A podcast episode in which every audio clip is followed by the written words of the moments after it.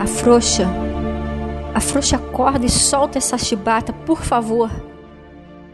As palavras que formam o relevo desse coro surrado já estão na minha alma. Não existe mais tronco, pelourinho, qualquer espaço físico, religião ou lição moral que me force tanto a ficar curvado. Portanto, pausa, vida capitã do mato. Você não está vendo que quanto mais meu corpo cai, minha alma levanta? Portanto, se sua intenção é me deixar no chão, aqui estou eu agora lambendo os vermes das dores alheias. Sim, eles vão incrustar suas ventosas de lamentos nas minhas entranhas e certamente vão crescer dentro de mim. Mas os monstros que eu engulo agem apenas com a minha soberania, de mais ninguém. E eu vou fazer com eles o que eu sempre fiz a todos. Vou alimentar ele em meu ventre, como a todos que eu alimentei.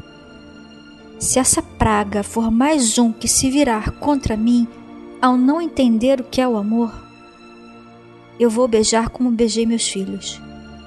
Vou antecipar para essa cria monstruosa das minhas dores o sorriso que eu tô guardando para eles. Talvez eu trepe com esse monstro escrevendo com a intensidade que eu guardei para os homens que esperei amar. Não adianta, madrasta vida. Eu só mudo se for para crescer. Espreme. Vai sua vida, mulher infeliz, continua espremendo que eu vou deixar esporrar na sua face ejaculações de versos sempre brancos. Eu que já acreditei um dia que a pior dor era a dor do parto. Não é. Bandida, cachorra, miserável, sádica, vida puta.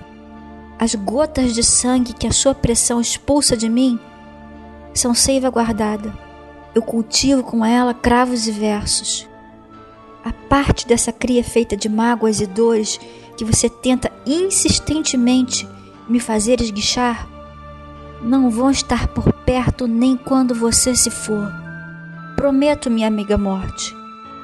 Só haverá carinhos para te acalentar no meu funeral.